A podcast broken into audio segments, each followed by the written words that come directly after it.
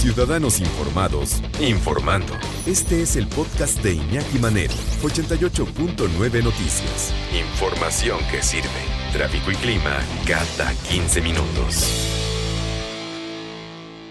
¿Qué es lo que debemos saber? ¿Qué debemos saber también? Porque la información es poder, para evitar ser hackeados por los dispositivos móviles. Ya lo hemos estado platicando eh, ayer y hoy y muchas veces acerca de cómo evitar que alguien se apropie de nuestros dispositivos móviles y de nuestra información, nos deje vulnerables. Vamos a platicar y le agradecemos mucho que entre en comunicación con nosotros a Jesús Coronado, maestro en Derecho y Justicia Penal Internacional, especialista en prevención de lavado de dinero y del programa de prevención de riesgos para las empresas, así como hackeo y ciberdelincuencia. ¿Cómo estás, Jesús? Buenas tardes.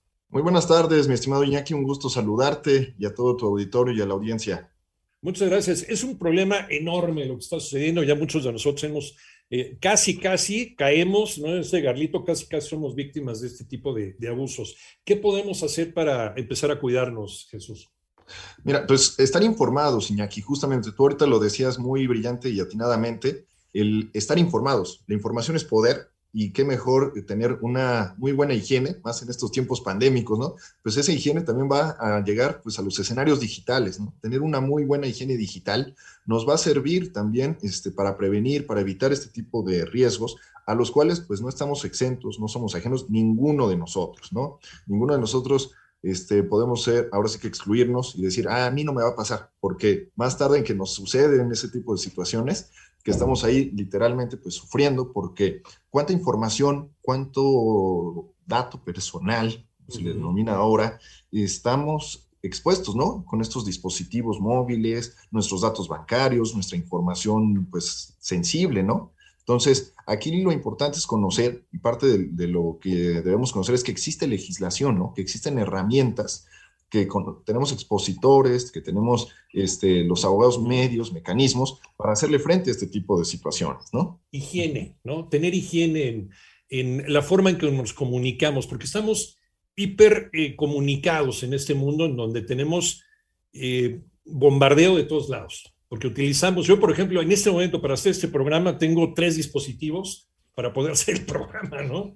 Conectarme en Zoom, eh, ver la programación en otro, en una tablet, este, los mensajes de texto y los, los WhatsApp en otros. En fin, estamos hipercomunicados y en cada uno de estos artefactos puede estar escondida la persona que a lo mejor se quiere quedar con tu dinero.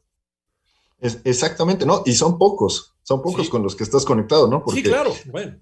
Hay personas que tienen hasta tres o cuatro dispositivos, digamos, los móviles, los famosos celulares, pero agrégale la tablet, este, la computadora, este, la Alexa o cualquier otro dispositivo que sí, tenía sí. una conexión a Wi-Fi, ¿no? Sí. Estamos, como bien señalabas, hiperexpuestos y por eso mi señalamiento a tener una higiene digital, ¿no? Porque es parte de eso, es, es tener cuidado de qué información nosotros compartimos, qué información queremos que los demás, que terceros, tengan a su disposición, ¿no? Aquí partimos mucho, la verdad, y suele ser una recomendación que le damos principalmente a nuestros clientes, es la de, y va a sonar medio feo, pero bueno, así es la realidad, ser un poco desconfiados.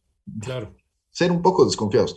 No, no ser tan confiados en el sentido de proporcionar a diestra y siniestra nuestra información, a ser tan generosos en decir, ah, sí, mira, pues yo tengo tal, tal, tal, tal es mi número favorito, tal es mi fecha de cumpleaños, tal es, uh -huh. porque todo esto nos expone. De por sí estamos expuestos a riesgos, Así que eso es inevitable, uh -huh. pero también es parte de nosotros el tener esa debida diligencia. Yo entiendo que muchas veces es difícil, porque además los adelantos de la tecnología nos rebasan. O sea, en este momento que estamos platicando tú y yo y que nos escucha este, todo el auditorio, pues están introduciendo algún nuevo elemento digital, alguna innovación, algo que nos va a...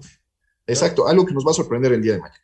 Sin embargo, tenemos que tener en cuenta también, muy importante decirlo, que contamos con un marco regulatorio, un marco regulatorio que nos permite también hacerle frente a muchas de estas amenazas. Amenazas como puede ser el famoso robo de identidad, que ahorita uh -huh. está muy en boga, muy este, popularmente, o las famosas fraudes, las ciberextorsiones también, ¿no? O las uh -huh. famosas pornovenganzas, que ahorita decíamos uh -huh. este, un poco tras bambalinas, ¿no?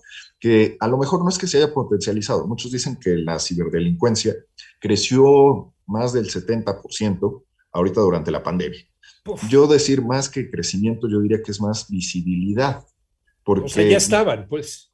ya estaban. Ahora sí que no es una novedad, no es una novedad, como tú bien decías también, los este, ciberdelincuentes en general también se andan actualizando todos los días, todos los días van viendo alguna nueva forma o algún nuevo mecanismo propiamente para llevar a cabo alguna actividad ilícita, pero este, también nosotros estamos ahí al pendiente de ese tipo de amenazas para hacerles frente, ¿no? ¿Por qué? Porque contamos con herramientas para prevenir de entrada, pero también de una manera, pues, digámoslo, reactiva, ¿no? Para hacerle frente ya cuando están sucediendo este tipo de situaciones, ¿no? Hemos tenido algunos casos de éxito, la verdad, ante fraudes, ante cuestiones de robo de identidad, que yo entiendo que muchas veces para las víctimas de todos estos este, problemas, que aparte es una situación que nos puede pasar a cualquiera de nosotros, a todos, que no somos ajenos, Ajá, que no somos ajenos a esto, y esto le pasa muchísimo a las empresas. Yo estaba viendo uno de estos últimos estudios justamente de hoy por la mañana, en el que las empresas justamente no tienen este, esta higiene digital que dirían algunos, ¿no?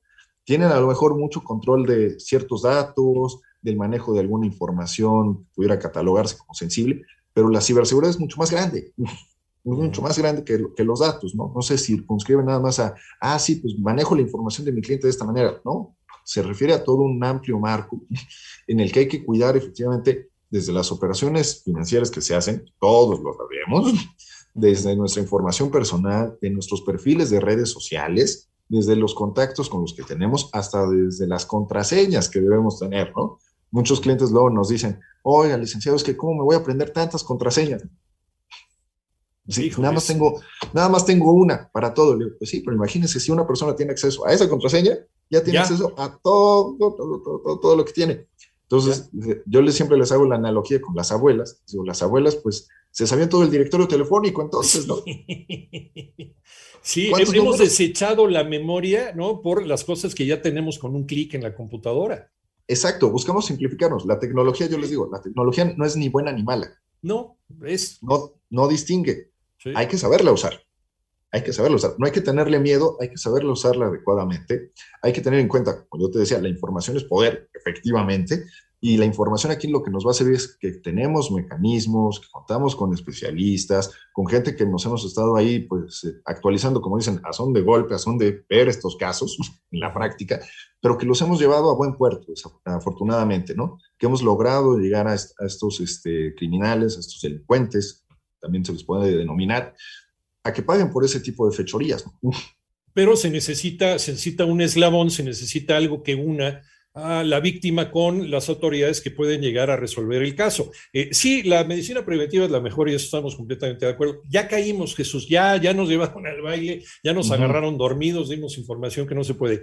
¿Hay manera de defendernos? ¿Qué pasa con, con la persona, con el ciudadano de la calle que de repente pues quiere quiere dar a conocer que le pasó esto, pero no encuentra la instancia adecuada y no sabe cómo se va a resolver su caso. ¿Qué esperanza tiene la persona que ha sido defraudada por este tipo de delincuentes? Mira, sí tiene esperanza, sí tiene esperanza, este, porque tenemos, como te decía, mecanismos para hacerle frente. Los propios mecanismos que muchas veces nos dan inclusive las propias plataformas. O sea, plataformas como son las, cualquier red social, tiene sí un cierto esquema todas ellas cuentan, no sé que es una obligación por parte de ellas, todas ellas cuentan con mecanismos que pues sirven para este, intentar solventar este tipo de situaciones. ¿Qué sucede también ahí? Muchas veces esas soluciones se quedan cortas porque no son del todo soluciones jurídicas. Ahí es donde se tiene que complementar esa solución, digamos, lo autorregulativa desde la parte ahora sí que social, junto con la parte jurídica. Aquí lo importante es que acudan a denunciar que acudan con nosotros, con los que estamos ahí eh, literalmente en la trinchera jurídica, que los podemos apoyar, que les damos esa facilidad también de que los acompañamos en ese proceso de presentar la denuncia, de apoyarnos con la policía cibernética que tenemos en nuestro país, principalmente en la Ciudad de México y en otras entidades, y llevar a cabo toda esa investigación forense también para llegar a estos delincuentes, ¿no? Entonces, sí se puede. Ahora sí que son dos, dos vías complementarias que no debemos de dejar, porque muchos dicen, no, pues ya me pasó, doy de baja mi perfil, o, este, o ya, ya pasó, pero ¿qué sucede? Cuando damos de baja este perfil, por ejemplo, apócrifo, en un caso muy típico, pero este, al día de mañana lo volvemos a tener ahí, Oye, estoy platicando dentro y fuera del aire, porque ahorita fuera del aire también estamos platicando que la tecnología nos oye, ¿no? Con el maestro Jesús Coronado, maestro en Derecho y Justicia Penal Internacional, especialista en prevención de lavado de dinero y programas de prevención de riesgo para las empresas, así como hackeo y ciberdelincuencia. Y ahorita fuera del aire me decía Jesús, pues sí, este celular, este cuadrito que tienes aquí en la mano, que tiene más tecnología de lo que se tenía en el 69 para llevar al hombre a la luna, ¿no? Esta, esta cosita que tienes en la mano te está escuchando. Entonces, por ejemplo, tú estás teniendo una conversación con tu pareja, ¿no? Oye, este, oye, me encantaría irnos a Puerto Vallarta. Y justo entras a Twitter o entras a, a Facebook, entras a una red social y te llega información o te llegan promociones para que visites Puerto Vallarta.